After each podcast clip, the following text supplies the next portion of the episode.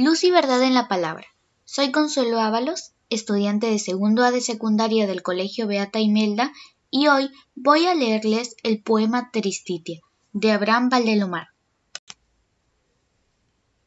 Mi infancia, que fue dulce, serena, triste y sola, se deslizó en la paz de una aldea lejana entre el manso rumor con que muere una ola y el tañer doloroso de una vieja campana.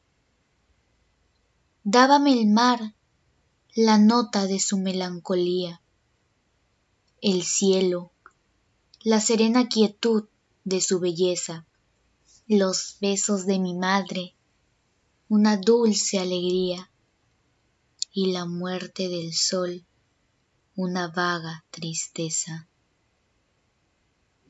En la mañana azul, al despertar, sentía el canto de las olas como una melodía, y luego el soplo denso, perfumado del mar.